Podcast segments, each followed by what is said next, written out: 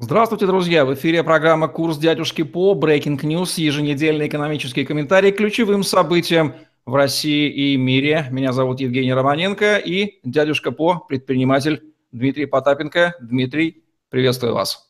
Добрый вечер. Неделя выдалась богатой на санкции. Аж со всех сторон главы МИД Евросоюза, сговариваясь, продлили на год санкции в отношении Крыма. США расширили санкционный список. Наконец-то туда попала официально, по-моему, признанная частная военная компания Вагнера, фирмы Пригожина и Залдостанова, более известного как Байкер-хирург. Даже Международный олимпийский комитет устами Томаса Баха присоединился и анонсировал такие наказания России за допинговые вещи 2014 года. Что это означает, Дмитрий? Очередной виток ополчения? Чего нам ждать от этого санкционного, а, санкционных витков? Ну, если говорить про реальные санкционные витки, то, конечно, ну, в моем понимании, э, как это не покажется странно, я уже неоднократно даже выступал, а, в том числе и в, на комиссии при Европарламенте, и выступал, соответственно, на, где были э, зарубежные дипломаты, я бы не сказал, что это какая-то, какой-то новый санкционный виток. В моем понимании, как это не покажется странно, две стороны и обе стороны данного некого такого, такой переписки занимаются, в общем, таким между собойчиком, я бы даже сказал, договорным матчем. Объясню почему. Потому что если бы, ну, по крайней мере, я это сужу по европейским политикам, они произносят очень громкие речи, но при этом, если мы, поскольку мы с вами немножко знакомы с экономикой, то если бы они хотели сколь-нибудь серьезно повлиять на там, Россию, то, конечно, бы они действовали по-другому, потому что разговоры о свифте, об, ограничении покупки наших углеводородов, это куда самая такая болезненная история для России, поскольку все остальные, ну то, о чем мы с вами сейчас проговорили, тех или иных а, персонажей, которые, ну, в общем, не являются какими-то активными игроками на политическом, а самое главное, экономическом а, поле, в общем, не приведет ни к чему. А, даже в свое время, если мне не изменяет память, просчитывали, что Германия технически, если откажется от наших нефти, там, углеводородов в первую очередь, то у них ЖКХ, то есть их издержки вырастут на, 1, на 11,8%. А другое дело, что это вот только в России можно без политики, без, и политики, и так называемые экономисты могут поднимать безнаказанно тарифы ЖКХ, причем в десятки раз, и, в общем, это не грозит ни одному из политиков, ну, никакой, э, скажем так, серьезной, э, серьезному урону по, по его там репутации.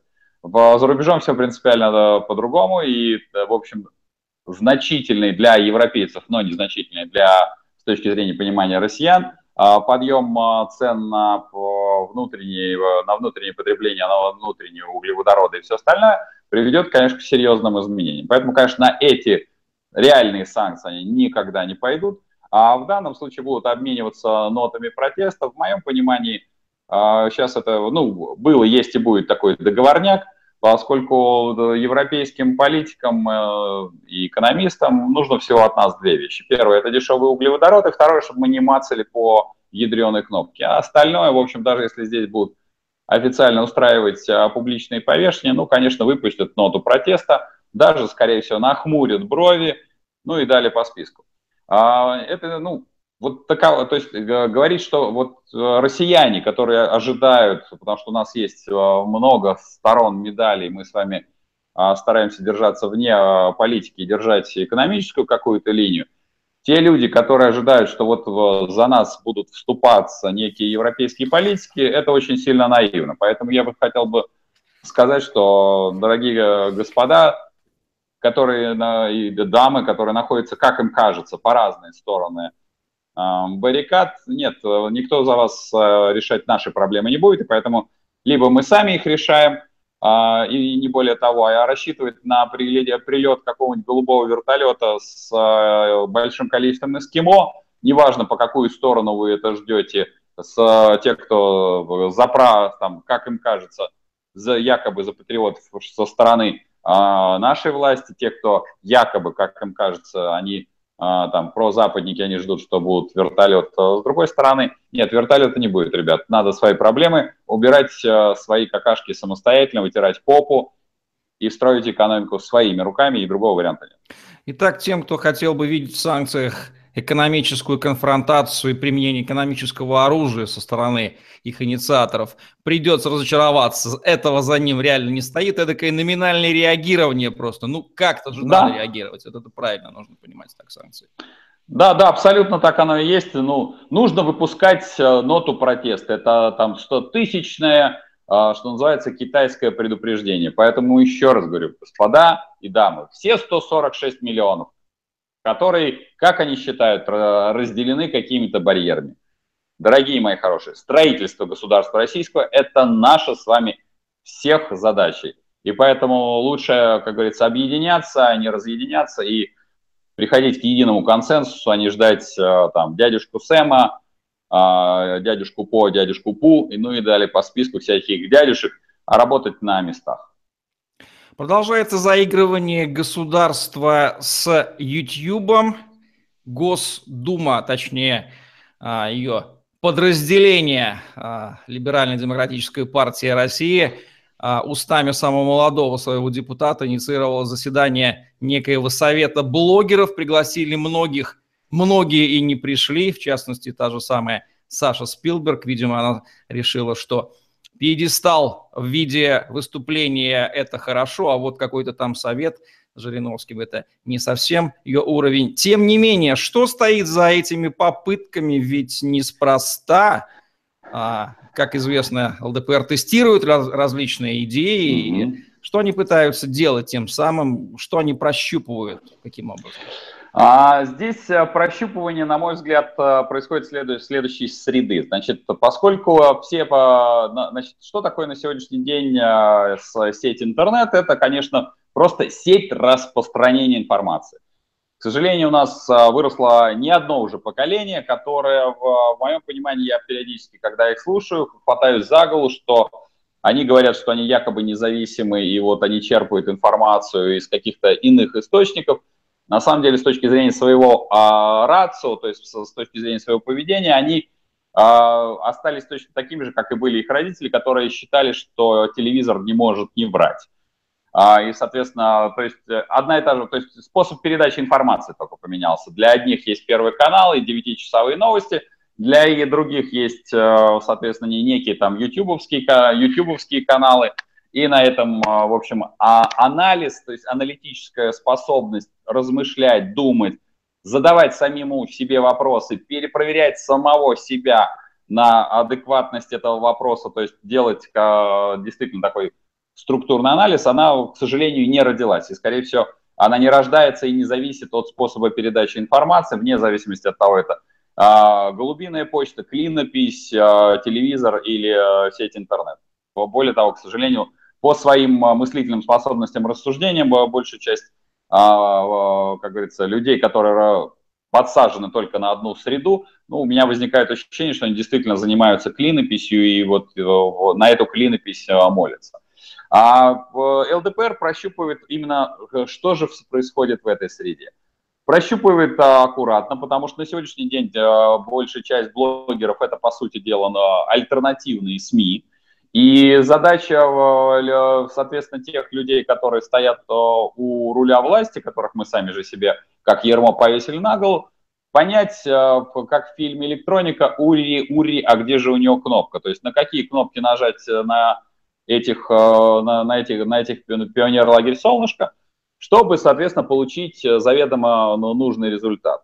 Вот это прощупывание происходит. Причем, что если мы посмотрим с вами кого включают в э, топовые блогеры, то, конечно, ну, явно это не Иван Гай, да, поскольку к топовым блогерам все-таки, опять-таки, были приглашены э, люди, которые имеют как раз, обще, так э, назовем это широко, общественно-политические э, темы затрагивают.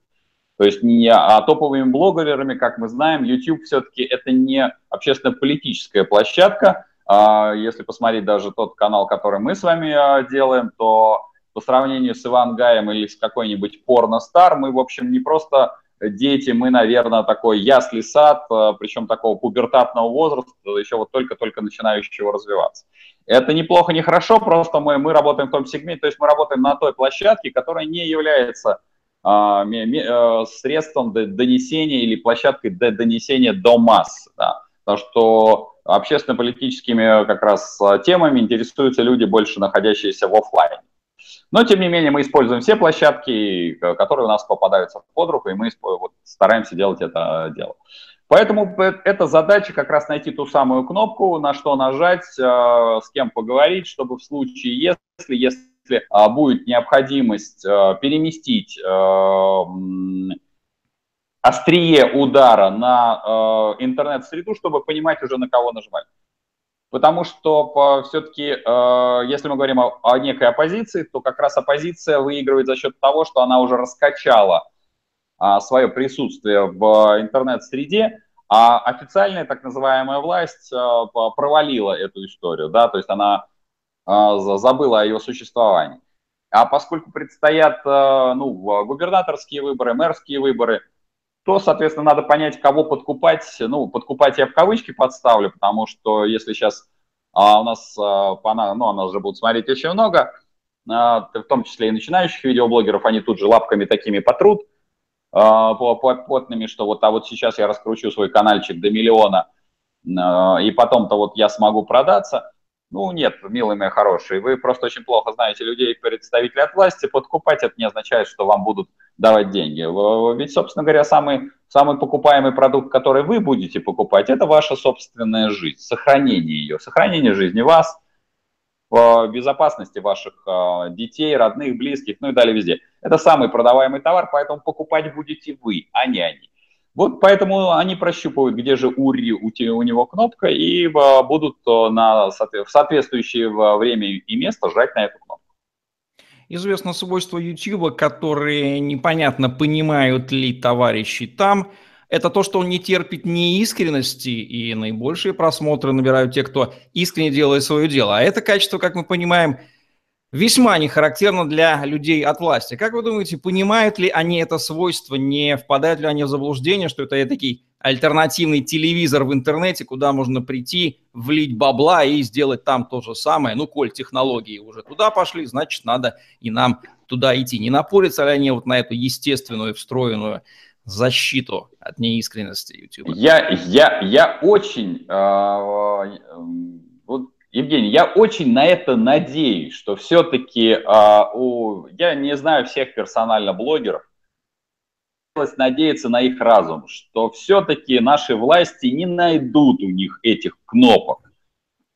А, но я почему очень до этого делал такую подводку, что будут вам продавать? Потому что, опять-таки, с многими я пересекаюсь, и они говорят, ну, меня невозможно купить. Я, я еще раз повторюсь, вы, к сожалению, не знаете все мерзотности тех, э, кто является, кто является якобы представителем власти. Они, еще раз говорю, они не покупают, они продают вам вашу же жизнь.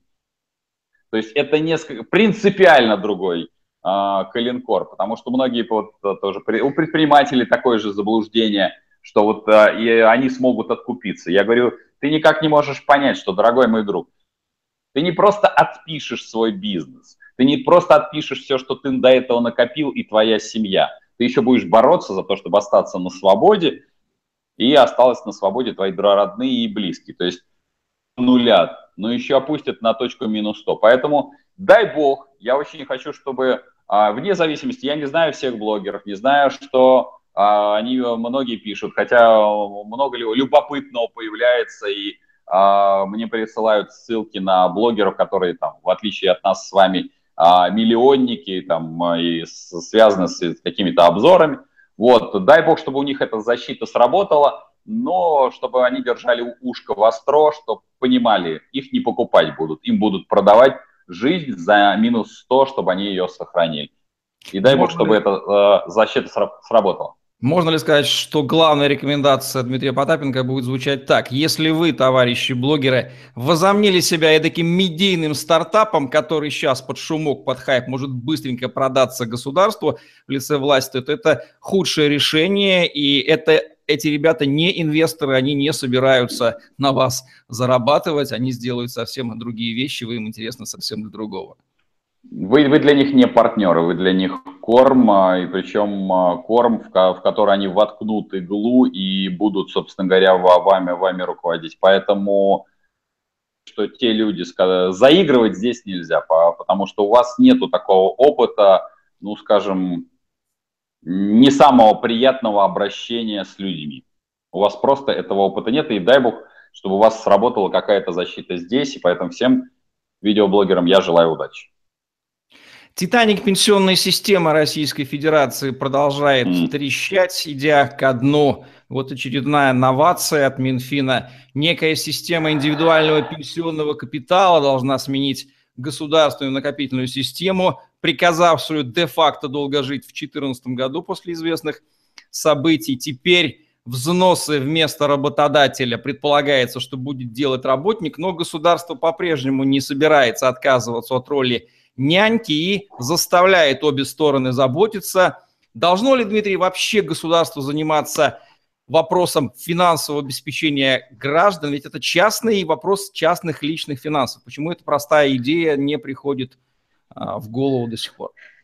А, вы знаете, ну, вот я бы сделал бы очень водо, большой такой водораздел. Наверное, вот, э, ну, поскольку, как мы с вами знаем, значит, вот я своим родителям, по сути дела, плачу дважды пенсию. То есть а сейчас а, уже последние там несколько лет из моих пенсионных накоплений а, вы, вы, забираются, реквизируются деньги и передаются в а, пенсионный фонд. То есть тем самым закручивается петля, что если я выйду на пенсию, то у меня непонятно откуда будут брать эти пенсионные накопления. В моем понимании та система, которая сложна пенсионного накопления, она категорически э, глупа, потому что лучше уж, э, поскольку не умеет наше государство управлять, как и многими другими вещами, не умеет управлять деньгами, да и не только деньгами, имуществом, да и всем остальным, а, ну, потому что государство это конкретный персонаж, а не, а не некое абстрактное существо. И каждый раз, когда я слышу, что государство будет управлять лучше, чем некий частник, я всегда задаю вопрос, кто? Это все равно какой-то частник, но только который поставлен на работу, а, и у него нету никакой заинтересованности там в продолжении, кроме сохранения своего места работы. Больше ничего его не интересует. Если хотя бы а, частную организацию интересует прибыль на постоянно прибывающих клиентах, и клиенты голосуют ножками и рублем, то у этого псевдогосударственного управляющего нет заинтересованности, кроме сохранения рабочего места. Конечно, было бы идеально, что, ну вот есть у нас э, точка отсчета, вот у нас есть там 66-й год, и люди, которые э, старше 66-го года, вот я вот 70-го года рождения, э, я, например, не рассчитываю на наше государство, но тем не менее я принимаю участие в таком замечательном казино, оно называется софинансирование пенсии, я не, не ошибся, это называется казино, потому что ну, казино официально отменили, когда мне задают вопрос, Дмитрий, ну вот вы же не верите в государственную пенсионную систему, почему же вы а, каждый год относите 12 тысяч рублей и так в течение 10 лет? Я всегда отвечаю, что это, в общем, не очень дорогая ставка, и мне интересно, когда я выйду на пенсию, а каким, э, что мне напишут в качестве объяснения, почему мне не отдали мои там 120 тысяч, ну, плюс к ним там 240. То есть что мне объяснят? То есть в целом это именно как раз такое казино, но, в общем, для меня не, не самое дорогое, с учетом того, что есть э, рассрочка на, на целых 10 лет.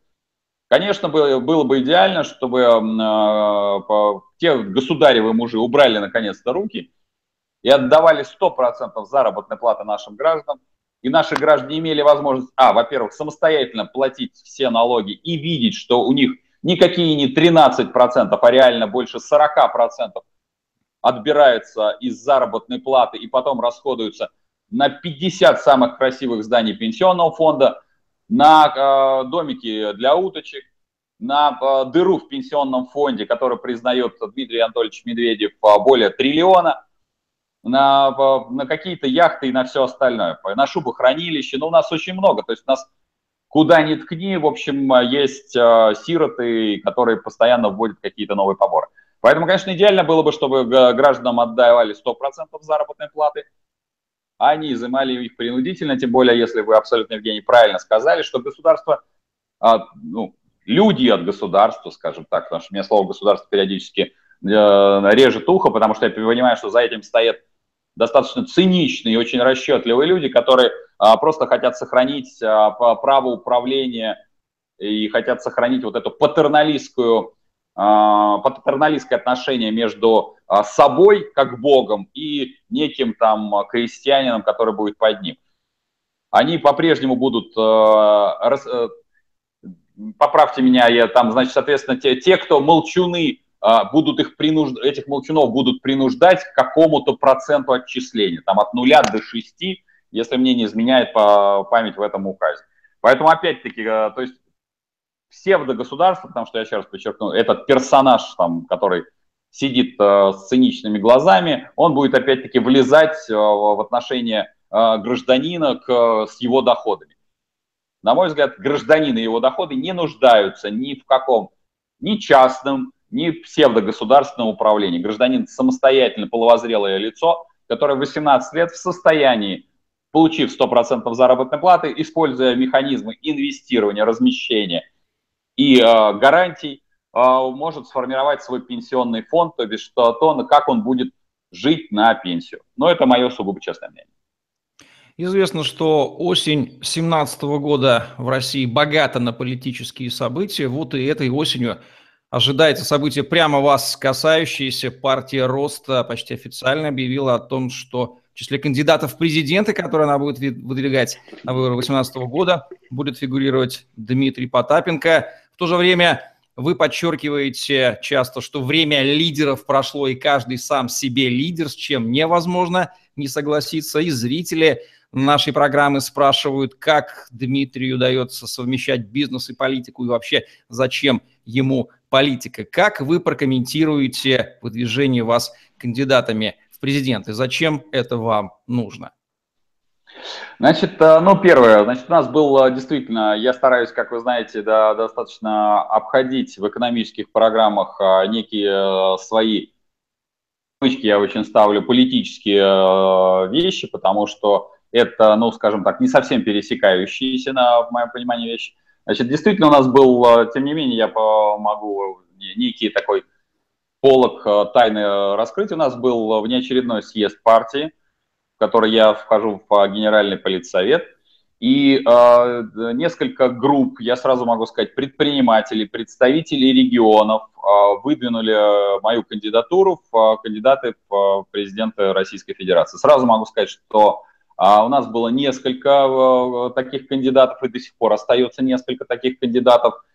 И здесь все, в общем-то, в руках э, наших предпринимателей, а, граждан, которые, в общем, э, в состоянии повлиять в том числе на эту внутрипартийную дискуссию с, с точки зрения, кого бы они хотели видеть а, кандидатом в президента Российской Федерации.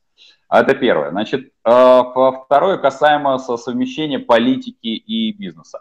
Ну вот я, например, сейчас, сейчас происходит выдвижение в муниципальные депутаты, и да, после работы мне приходится по, там, в 20.00 или в 21.00, вот последняя встреча, приезжать и проводить 2-3 часа на встрече с кандидатами в муниципальные депутаты, чтобы было для себя понимание, муниципальный депутат – это а, человек без зарплаты, который просто на месте определяет, а, как будет жить его район. Но у него есть очень важная функция, помимо того, что он определяет, как реально живет его район, он, э, есть такой муниципальный фильтр, он будет в Москве, по крайней мере, выдвигать э, кандидатов э, в мэры Москвы. И вы знаете, да, это непросто, я сразу могу сказать, потому что, конечно, было бы идеально проводить это время, время от семьи, детей, а в том числе приходится частично жертвовать и временем от предпринимательской сферы.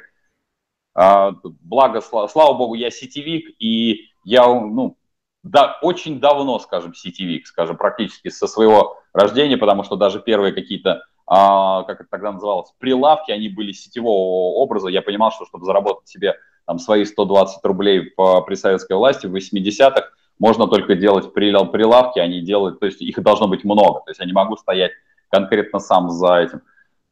Но, видите ли, Евгений, и мои коллеги дорогие, строительство государства российское – это тяжело и тяжелейшая работа после работы. И если вы опять-таки рассчитываете, я кольцую нашу э, беседу с первого а, вопроса, если вы рассчитываете, что кто-то за вас это сделает, Или вы опять-таки рассчитываете, что придет Иванов, Петров, Сидоров, вы поставите дядюшку По, и кто-то будет за вас вджобывать? Нет, этого не будет, потому что вот категорически неверный империатив назначать как бы хороших парней. Нет. Нет никаких хороших парней. Есть ваш, лично ваш, вот тебя, дорогой мой дорогой друг, сидящий по ту сторону экрана, твой персональный план, как должна развиваться Россия. И только в этом случае ты подбираешь специалистов и сам становишься специалистом в развитии государства российского. Вот тогда возникает командная работа, потому что ты сам продумываешь, как в этой непростой э, там, экономике должны быть сложны крупные компании, мелкие компании, средненькие компании, частные мелкие индивидуальные предприниматели, частный гражданин. И как должна, вот, что должно делать так называемое государство? Государство, это государство, это инфраструктура, это система взаимоотношений. Это не назначение огромного количества контролирующих, перепроверяющих, которые ситуация. Это задача создать как раз а, достаточно идеальную модель. Вот должно быть это визионерское, а, прогностическое видение у каждого персонажа. Даже если, как бы ты ни говорил, что ты какой-то там Вася Слесарь. Почему Вася Слесарь должен быть, а, является хуже, чем, ну не знаю, если вы посмотрите, кто возглавляет наши государственные, так называемые государственные компании, вы посмотрите по образованию, вы посмотрите по опыту работы. Вот Потому что часто задается вопрос, а что там кто-то, Вася Петя, сделал для России?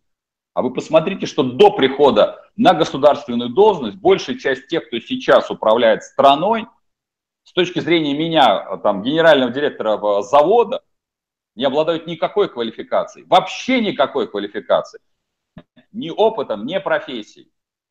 Потому что вот обнулите, вот представьте, что они не приходили на государственные должности. Так их допускать просто нельзя было к управлению, а вы их допустили.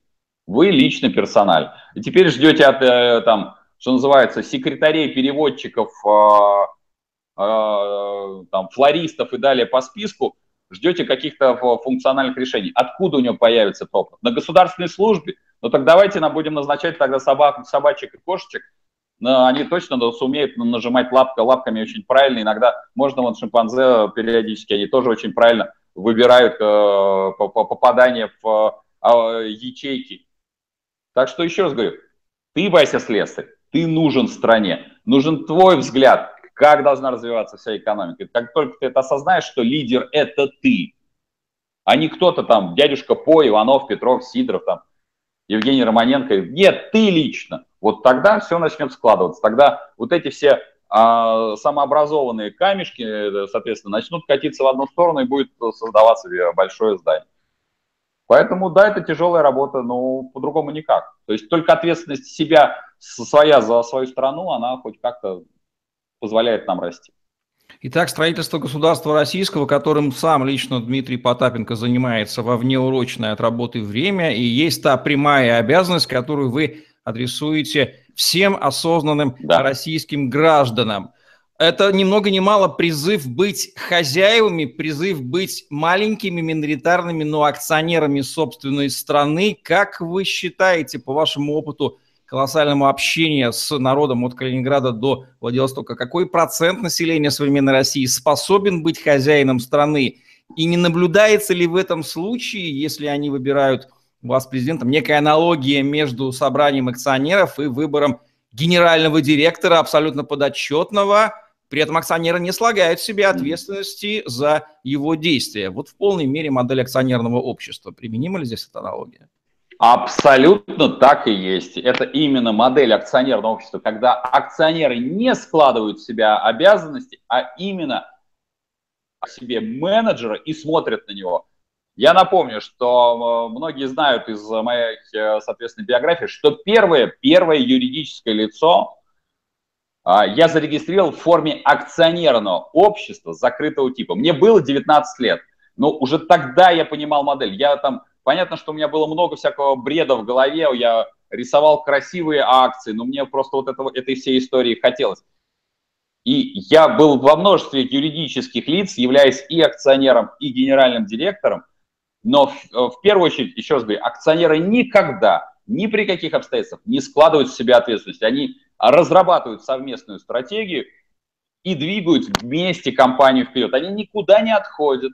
Они всего лишь, да, для определенных функций, да, назначают какую-то команду. И регулярно абсолютно эта команда может уходить из генеральных директоров, уходить на вторые позиции, как раз вторые позиции, я говорю об акционерах, уходить из операционного управления во многих компаниях не уходится в акционерах, когда ты просто сидишь, как это называется, в борде, то есть сидишь в, в совете директоров, и твоя, твоей, твоей, соответственно, стратегией пользуется в том числе э, генеральный директор, которого приглашает на работу, и он там выбирается одним из акционеров. Поэтому модель акционерного общества открытого типа в данном случае для управления государством российским очень подходит. Ну что же, тогда понятен совершенно алгоритм, как Дмитрий Потапенко будет подходить к управлению российским государством, если его выберут президентом, как генеральный директор акционерного общества. Именно такая ментальность, и это очень сильно обнадеживает для тех, кто понимает надежность и этого механизма. Вот такой вот Экономический комментарий от Дмитрия Потапенко в программе «Курс дядюшки по Breaking News». Задавайте вопросы в комментариях там, где вы увидели это видео. Дмитрий ответит на них в следующих выпусках. Мы выходим еженедельно по пятницам на каналах Дмитрия Потапенко и Тетрасейлс. Подписывайтесь, чтобы быть курсе новых выпусков. До новых встреч. Оставайтесь с нами. Всем пока.